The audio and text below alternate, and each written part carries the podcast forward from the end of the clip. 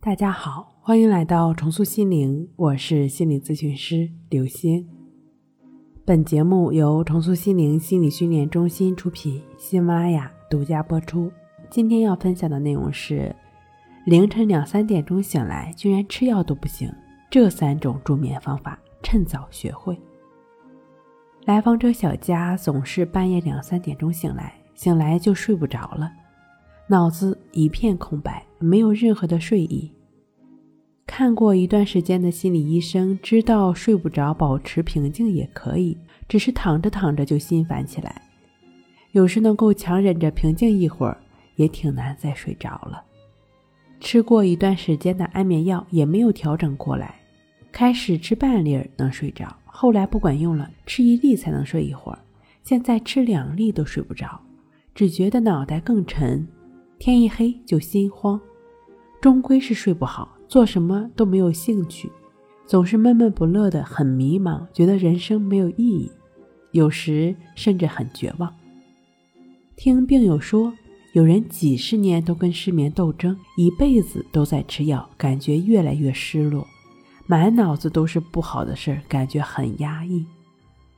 失眠人越用力越睡不着。睡不着的时候，我们往往寻找各种方法，想让自己赶紧睡着。无论是渐进式放松，或者是什么灵丹妙药，它们的作用跟创可贴差不多。你身上有个小伤口，创可贴一贴，防止交叉感染。伤口愈合，靠的却是身体的自愈能力。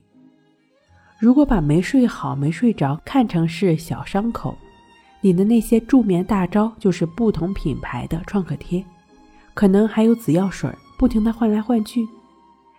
小伤口可能感染成大伤口。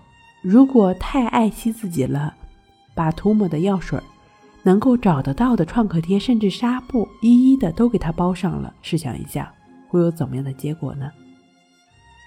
很多时候，对失眠的过度治疗，对睡眠的过分小心。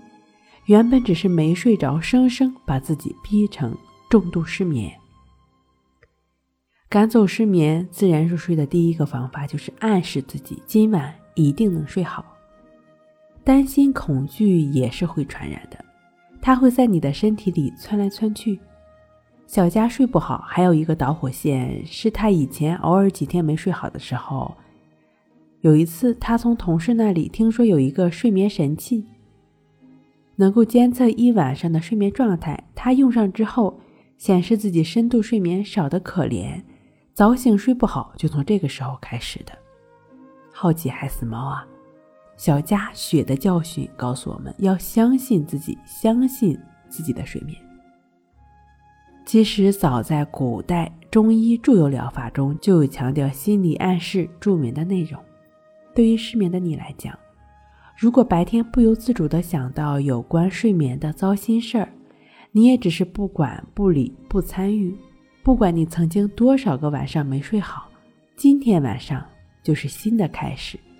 夜幕降临，你需要在心底暗暗地告诉自己：今晚我一定能睡个好觉。赶走失眠、自然入睡的第二个方法，增强睡眠的感知力。睡眠。从没有离你而去，而只是一些坏习惯打扰了你的好睡眠。只要好好调整一段时间就好。正如我们吃饱了，自然是有感觉的，你身体的睡眠节律也会随着你对它的唤醒，睡眠感知力变强。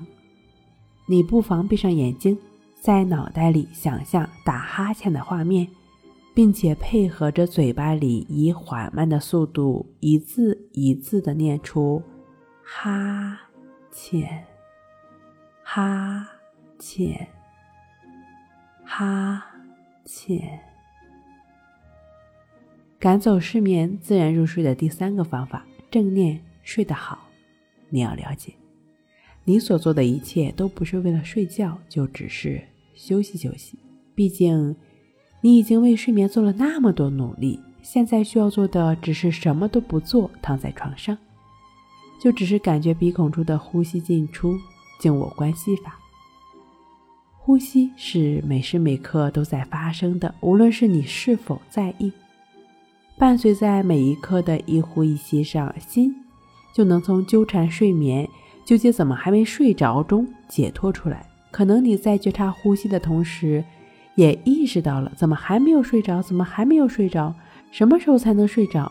这种焦躁的想法，那么注意到了，也只是注意到了，你的重心是在呼吸上，持续专注呼吸，秉承正念，身心便会自动的放松下来，身体需要。睡眠便会自然的发生了。